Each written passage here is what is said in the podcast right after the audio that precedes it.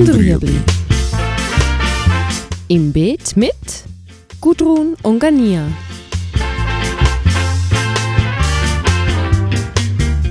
Fragen rund ums urbane Gärtnern auf Balkonien. Heute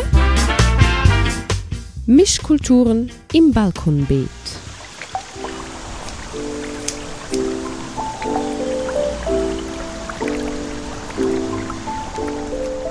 Idealerweise mischt man die Pflanzen im Balkonkischli.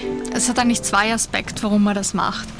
Es gibt Pflanzen, die sich, wenn man sie zusammen in ein Kischli setzt, positiv beeinflussen. Das sind zum Beispiel Gurken, ähm, die man idealerweise neben Dill setzt. Bei Bohnen setzt man Bohnenkraut dazu, Tomaten und Basilikum oder Tomaten und Oregano. Das ist so ein Aspekt, warum man das macht. Andererseits kann man das Pflanzgefäß besser ausfüllen, wenn man mehr als eine Pflanze reinsetzt. Man spricht oft auf in dem Zusammenhang vom Untersetzen. Kann man sich zum Beispiel vorstellen, man hat eine Tomate und die wächst in die Höhe. Man bricht da meistens dann irgendwann die ganzen Äste aus. Und je größer eine Tomate wird, ähm, hat man eigentlich unten die brache Erde, weil der Stamm ja nach oben wächst.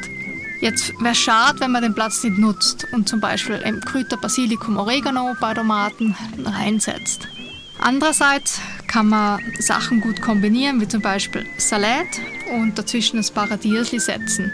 Weil ein Salat braucht in der Regel ab Setzling sicher noch sechs bis acht Wochen, bis er groß wird, bis man essen kann.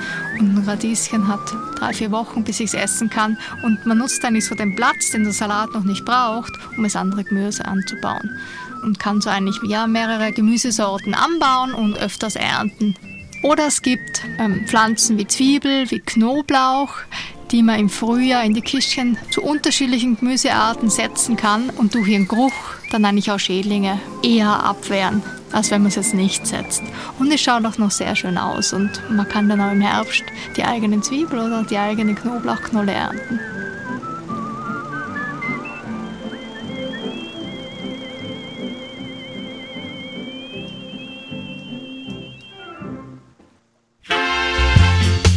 Das war